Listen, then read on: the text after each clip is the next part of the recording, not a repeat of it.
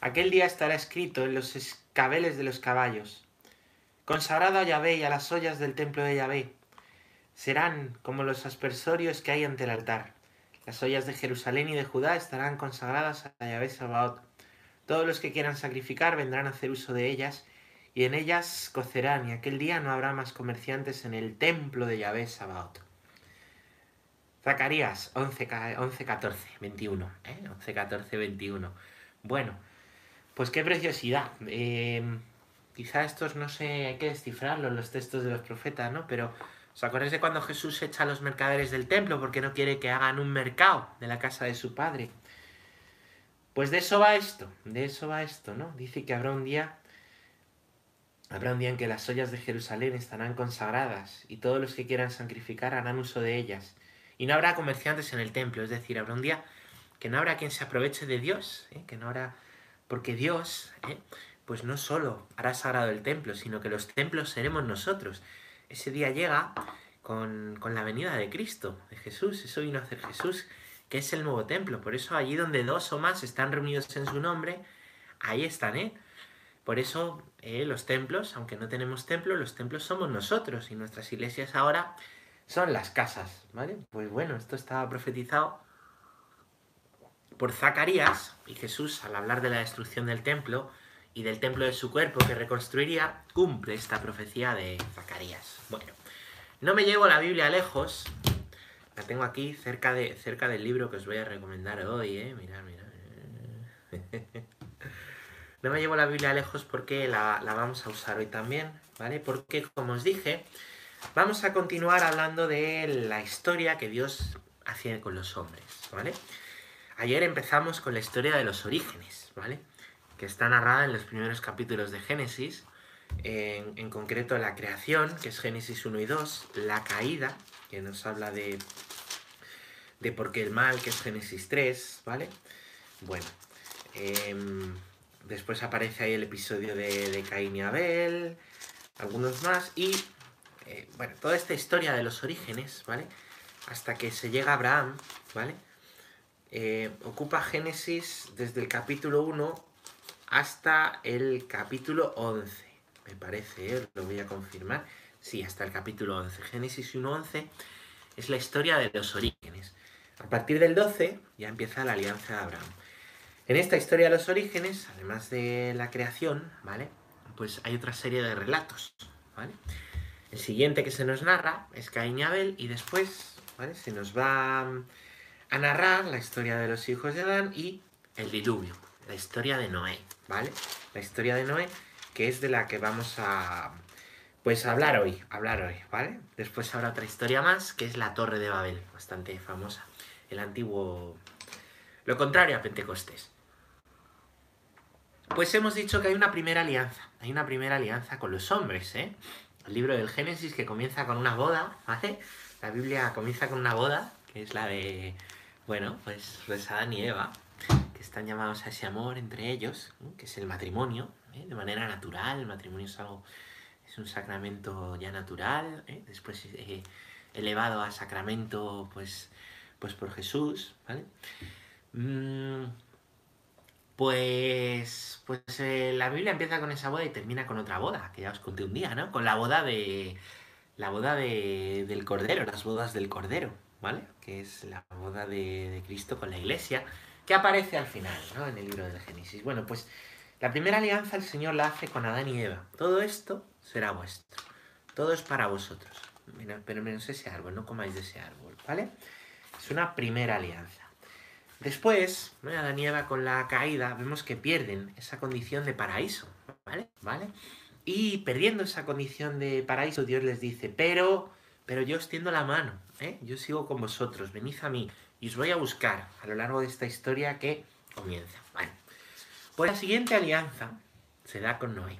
Vamos a, vamos a hablar hoy de Noé y vamos a hablar y a ir leyendo lo que nos dice, lo que nos dice el catecismo de la Iglesia Católica. ¿Vale? Punto número 56. La alianza con Noé. Vamos a leer. Una vez rota la unidad del género humano por el pecado, Dios decide desde el comienzo salvar a la humanidad a través de una serie de etapas. La alianza con Noé después del diluvio expresa el principio de esta economía divina con las naciones, es decir, con los hombres agrupados según sus países, cada uno según su lengua y según sus clanes, ¿no? Y es que Dios, ¿vale? En este momento, ¿vale? Eh, ya se nos habla de, naciones, distintos clanes, distintos, ¿no? Tenemos esta historia de Noé para hablarnos, ¿no? De cómo es el hacer de Dios buscando a los hombres. Como os digo, es una historia preciosa que dice muchísimo más de lo que parece decir y que... Mmm, y que esconde mucho, esconde muchísimo, esconde muchísimo, ¿vale? Entonces, mmm, Dios lo que quiere, dice el catecismo, es salvar a la humanidad a través de una serie de etapas, ¿vale? Cada historia ¿eh? es una etapa, ¿vale? En la que se nos dice cómo Dios a los hombres de una generación les tiende la mano, ¿vale? Les da la mano, les tiende la mano, el diluvio. Vamos a, vamos a leer esta historia de, de, de, Noé, ¿vale? Y después leemos los otros, los otros puntos. Esto está en Génesis 6, ¿vale? Versículo 5. Viendo Yahvé que la maldad del hombre cundía en la tierra, es decir, los pecados, ¿vale? Como dijimos, se van desarrollando. Tú al pecado le pones freno, o le pones freno, o va a más, ¿vale? La serpiente se hace dragón, como os decía ayer. O le ponemos coto, o le ponemos freno, o los pecados van cada vez a más.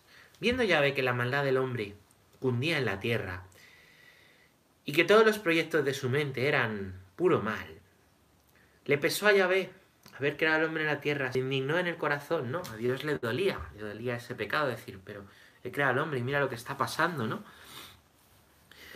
Así pues, y dijo, voy a exterminar al hombre de la faz de la tierra, ¿eh? los ganados, los reptiles, las aves, todo lo creado, porque me pesa haberlos hecho.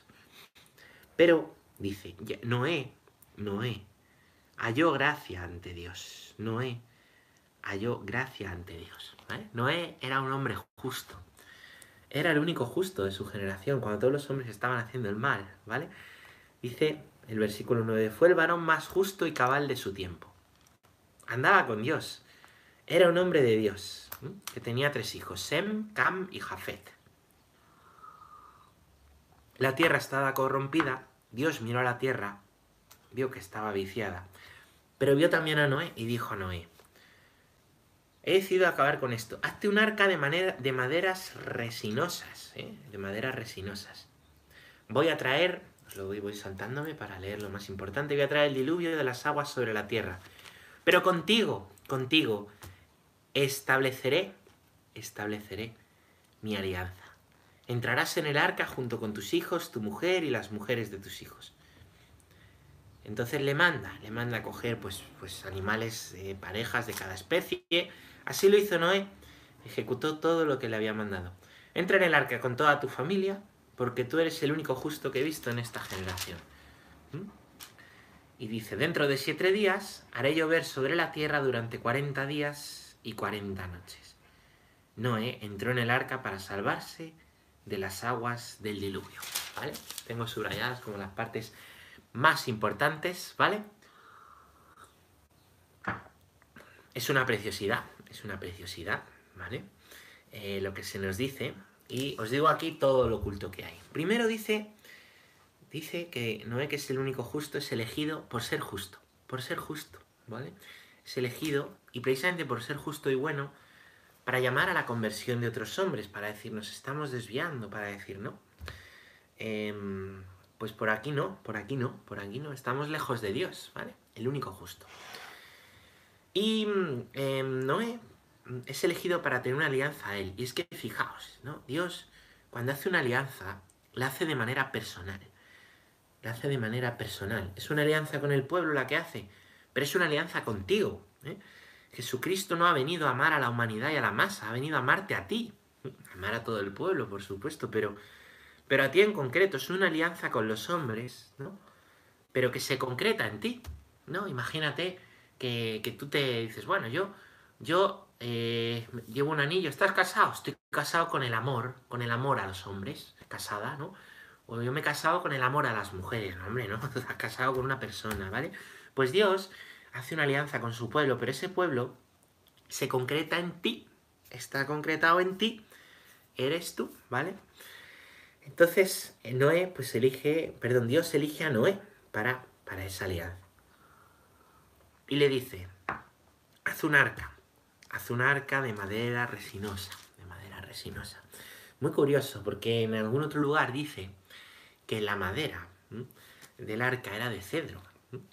Y la madera de la cruz, nosotros, em, pues, bueno, no nos dice la Biblia de qué, de qué árbol era, de qué árbol era. Pero eh, eh, el Lignus Crucis, que está muy cerquita de Covadonga, en Santo Toribio de Líbana, ¿vale? Es una reliquia de la cruz. Es una reliquia de madera de cedro, ¿vale? Hay otras reliquias de la cruz que son de madera de cedro. ¿Tenemos que creer en estas reliquias? Bueno, la iglesia no lo dice, ¿no? Pero es significativo, es significativo, ¿vale? Es significativo. El caso es que es muy probable, también por el tipo de árboles de la zona, ¿vale? Que la madera de la cruz de Jesús fuese de cedro, fuese de cedro, ¿no? Igual que esta, que esta madera del arca, ¿vale? El caso es que el arca es una imagen de la cruz, es una imagen de la cruz, ¿no? En medio de la tempestad, en medio de la turbulencia, en medio de, de los problemas, ¿eh? ¿qué tenemos firme? Pues Noé y los animales tenían el arca, el arca en medio del diluvio. ¿Y qué hay firme en medio de tu vida cuando todo se tambalea?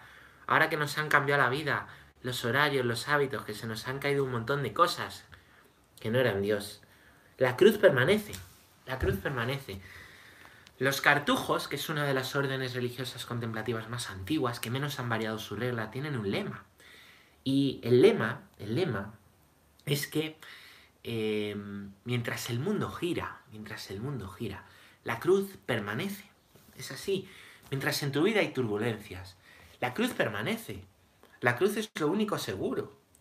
Por eso, eh, eh, pues ayuda tanto rezar al crucificado, llevar una cruz, no pensar que llevas la cruz solo, que Cristo lleva la cruz y tú pues unes tu cruz a la suya, pero la suya, Él, la ha llevado ya tu cruz, ¿no? Es la única certeza, porque en la cruz está Cristo, igual que en el arca está Noé, ¿vale? Y Noé ha sido elegido por Dios y por tanto sabemos que, que podrá llevar el arca a buen término porque lo hará Dios. En la cruz está Cristo, no hay cruz sin Cristo, está oculto. Tenemos que le busques, tenemos a buscarle, ¿vale? Porque está verdaderamente, ¿no? ¿Eh? Oculto o no tan oculto. En la cruz. No huyas de la cruz, hay una tentación que es huir de la cruz. Y a veces vivimos en una continua huida hacia adelante, haciendo cosas y cosas en una vida loca, en la que nada nos llena, tomando decisiones bruscas todo el rato, huir, huir, huir, huir, huir, para no afrontar la realidad, porque nos da miedo la realidad. Porque nos da miedo la realidad. Y es porque, ¿eh? pues vivimos en la turbulencia, no en el arca. Somos de los de la turbulencia y no del arca. ¿Tú qué eres? ¿De los del arca o de las de la turbulencia? ¿Mm? Pues lo mismo, hay que agarrarse a la cruz de Cristo, que es lo seguro, lo que siempre está, ¿eh? lo que va a permanecer en tu vida. Nadie te va a impedir que puedas rezar a Dios, nadie, nadie, que tengas hermanos que te lo vayan a recordar, ¿vale? Bueno, pues... Pues vemos cómo hay, eh, hay un mal de los hombres, hay una pedagogía divina, hay una pedagogía divina, ¿vale? Dios ¿eh? que no es que cometa un error, sino que Dios queriendo enseñar a los hombres, ¿vale? En esta historia, pues, pues nos aparece, ¿no? Pero también hay un cable de salvación, un elegido para continuar una alianza, para purificarlo todo, ¿vale? Es pedagogía, pedagogía divina, y ese es Dios, ¿vale? Que, claro, de este Dios, ¿eh? de, de esta imagen que tenemos aquí de Dios, al Dios revelado en el, en el en el Evangelio, pues fijaos, ¿eh? Fijaos cómo pasa, ¿no? Cuánto pasa. Pasa toda la escritura, pasa toda una historia en lo que los, hombres van cada vez aprendiendo más y más cosas, ¿no? Vamos cada vez aprendiendo más y más cosas, ¿no? Acerca de Dios, ¿vale? Entonces, hay decisiones que a lo mejor uno no entiende desde nuestras categorías y desde lo que tenemos ahora revelado. Pero hay que entenderlo también desde las categorías de los hombres de la época, ¿vale? Para hacer entender a los hombres de la época hay que ponerse en la piel, ¿no? No juzgar la escritura, sino leerla también, pues, pues en la piel de, los hombres necesitados, ¿eh? en la época, en la piel de lo que es un justo, en la piel de lo que es un hombre apartado de Dios, todo es una pedagogía, ¿vale? Bueno, pues, pues nada, entonces Noé, en ese arca, que es, como os decía, una, una imagen preciosa de la cruz, y es una segunda imagen, una imagen de la iglesia, ¿vale? De la iglesia, porque el arca es llamada el arca de la alianza. Dios va a hacer una alianza con Noé y le dice, construye el arca, le da hasta las medidas. Y la iglesia es el lugar de la alianza. La iglesia es un arca, es un lugar en el que Dios ha hecho una alianza. Como pueblo, el pueblo es la iglesia, somos los cristianos. Y personalmente contigo. Pero tú no, no puedes separar a Dios de la iglesia. ¿entiendes? Yo creo en Dios, pero no creo en la iglesia. Pues a ti Dios te lo muestra la iglesia. Te lo muestra la iglesia. No te gustarán algunos pecados de los hombres, ¿eh? como no le gustará a la gente los tuyos, ¿vale? Pero, pero a la iglesia hay que mirarla ¿eh? Desde Dios, ¿vale? Porque es el lugar que Dios nos ha dado para vivir como hermanos, para perdonar nuestros pecados, ¿vale? Es el lugar que Dios nos ha dado como refugio, ¿no? Y, y verdad que a veces en la iglesia estamos como los animales del arca, estamos los animales y entre nosotros nos damos zarpazos, oye, pues, pues también necesitamos toda toda una pedagogía, ¿eh? toda una pedagogía, ¿vale? Pues, y un camino, ¿no? Para pasar de ser una bestia a vernos como lo que verdad Dios nos llama, hombres y mujeres, ¿no? Llamados a una alianza con Él, llamados a ser hombre de amor, ¿vale? Hombres y mujeres de amor. Entonces Dios, igual que hay toda una pedagogía, ¿eh? pues con la escritura hay toda una pedagogía con nosotros. Entonces, el arca, además de ser una imagen de la cruz, de la cruz de Cristo, lo único seguro en el mundo, es una imagen, es una imagen de la iglesia. Es una imagen de la iglesia. Refugio al que acudir, ¿eh? refugio al que acudir, lugar en el que acoger, ¿eh? lugar en el que acogernos. Y esos hermanos que a veces te, te meten zarpazos y no sé qué, pues también Dios los ha puesto ¿eh? para que puedas amar, para que puedas amar al enemigo, para que puedas amar al que te cuesta, para que te des cuenta de que tú también das zarpazos, para que aprendas a pedir perdón, para que aprendas a recibir el perdón, para que aprendas a amar. No puedes aprender a amar en abstracto, necesitas hechos concretos y personas concretas a los que amar. Y esos son tus hermanos. Por eso es tan importante vivir en comunidad, ¿no? No hacer de la iglesia una... no, hay que vivir en comunidad, pues como ya los primeros cristianos, comunidades pequeñas, y no hacer de la iglesia un lugar de consumo donde voy a misa, llego tarde y me voy el primero para no relacionarme con nadie, ¿no? Por si me... Por si me... Pues porque yo me salvo solo, ¿no? No te salvas solo, te salvas con hermanos y te salva Cristo, ¿vale?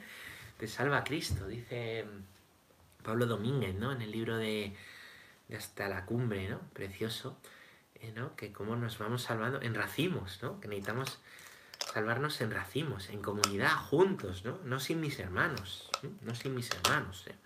Bueno, pues, pues ánimo, ánimo, ánimo con esto, ¿vale? Ánimo con esto. Y, y bueno, pues el arca entonces, imagen de la iglesia e imagen de eh, la cruz, ¿vale? Noé, imagen de Jesús, ¿vale? Que nos va guiando y va, va llevando en medio de la, de la tempestad, el que pilota la cruz, ¿vale? Bueno, Vamos a, vamos a, a ver, entonces os decía que Dios tiene una pedagogía, una pedagogía, una enseñanza pedagógica con nosotros, ¿eh? Una, pedagogía, una pedagogía, ¿vale? Entonces, esto que nos sorprende tanto, esta decisión de Dios con Noé, mirar cómo lo explica el catecismo. Punto número 57. Este orden, a la vez cósmico, social y religioso, de la pluralidad de naciones está destinado a limitar el orgullo de la humanidad caída, unánime en su perversidad. Quisiera hacer por sí misma su unidad a la manera de Babel, pero a causa del pecado, el politeísmo, así como la idolatría de la nación y de su jefe, son una amenaza constante a la vuelta al paganismo para esta economía aún no definitiva. Es decir, el mundo sin Dios se hace orgulloso. Es así.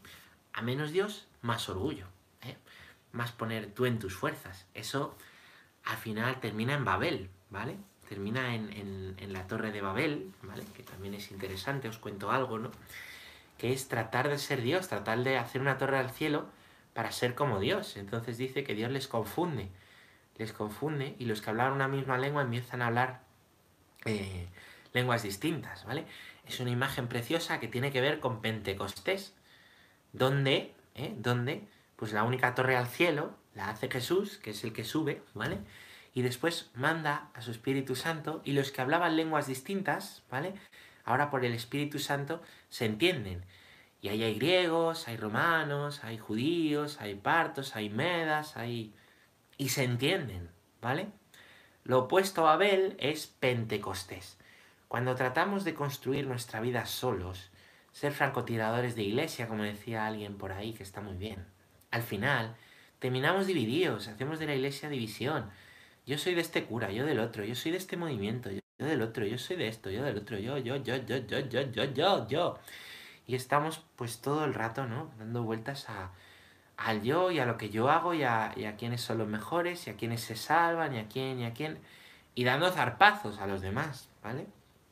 Cuando eso es Babel, ¿vale? Pentecostés es lo contrario. Pentecostés es, pues es reconocer, ¿no? La riqueza del otro, ¿eh? Reconocer la riqueza del otro, reconocernos hijos de un mismo padre y hablar una misma lengua, la lengua de la fe, que es hablada por mucha más gente que algunos idiomas, ¿vale? Que algunos idiomas, ¿no? Bueno, pues los hombres sin Dios se hacen orgullosos, se hacen politeístas, adoran a los hombres, ¿vale? Em, y bueno, pues, pues episodios como el de Noé o episodios como el de Babel están llamados, están llamados a limitar ese orgullo, a decir, no, deja que Dios sea Dios, que yo soy Dios, que vosotros no sois Dios, que yo soy Dios, que por el mal, por el mal nos hacemos mucho daño, que el mal destruye, que el mal nos destruye, que el mal nos separa, que el mal nos divide, ¿vale? Así que bueno, pues, pues esta explicación del catecismo, vamos a seguir leyendo a Noé. Eh, estamos en el capítulo 7 de Génesis, ¿vale? Eh, hemos dicho que no entró en el arca para salvaguardarse de las aguas del diluvio, igual que, que, la iglesia, ¿no? Nos salva de las tempestades, pues de la vida sin Dios, ¿vale? El diluvio es como una vuelta al caos, ¿vale? ¿Mm? Una vuelta al caos tremenda. Y dice, ¿no?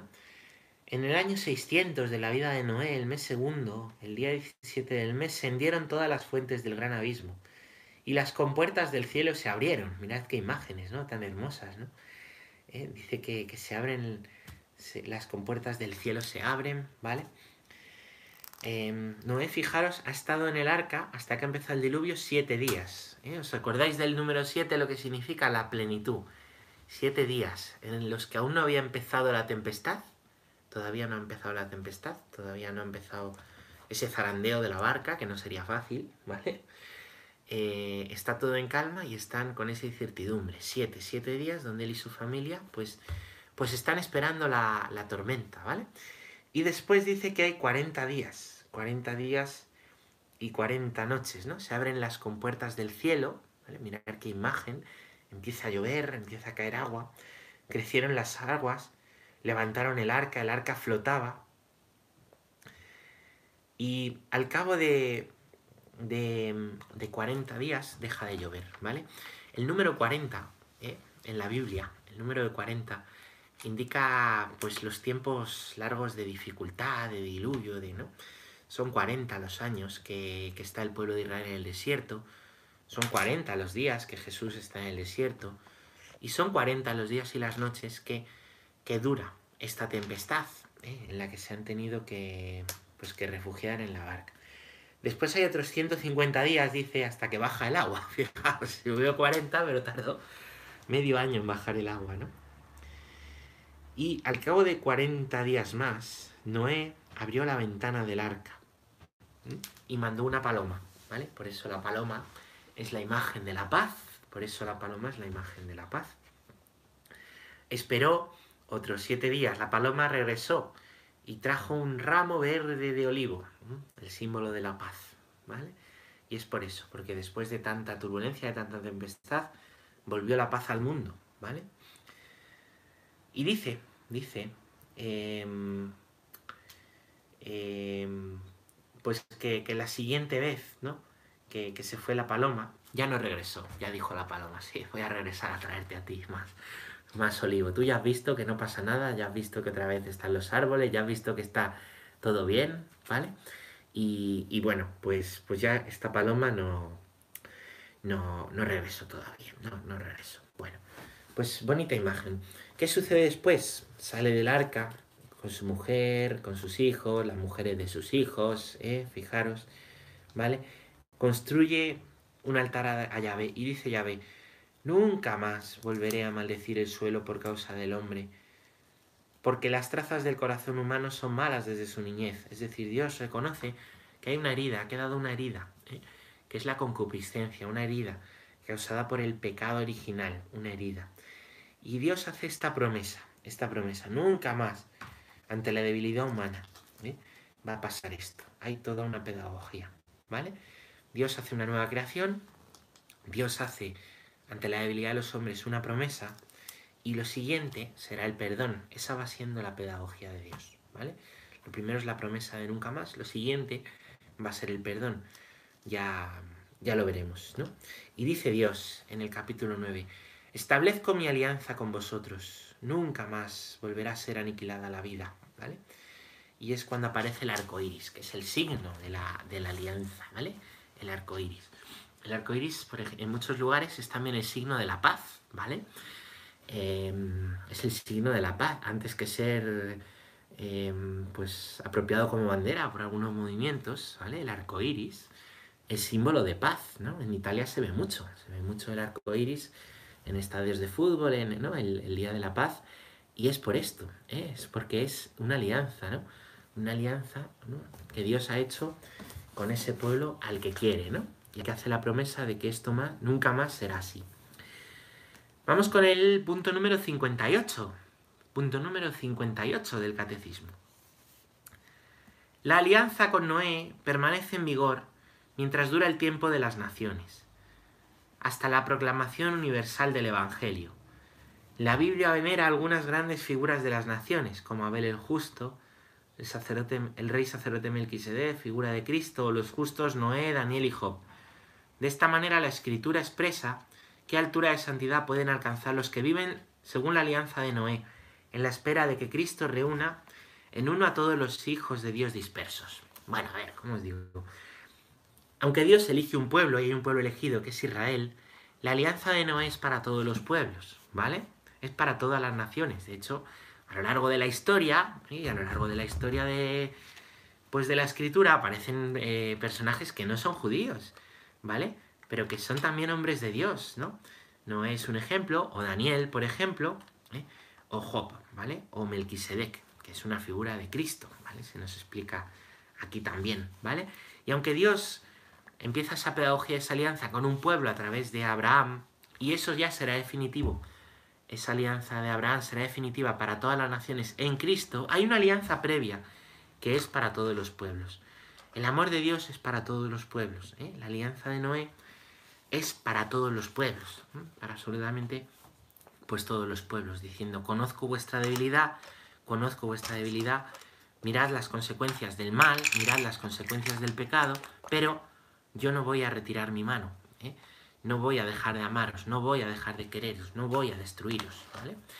Ese es el mensaje de Noé con el que empieza esta enseñanza divina y esta pedagogía, ¿vale? Y que se va a concretar muchísimo más, ¿vale?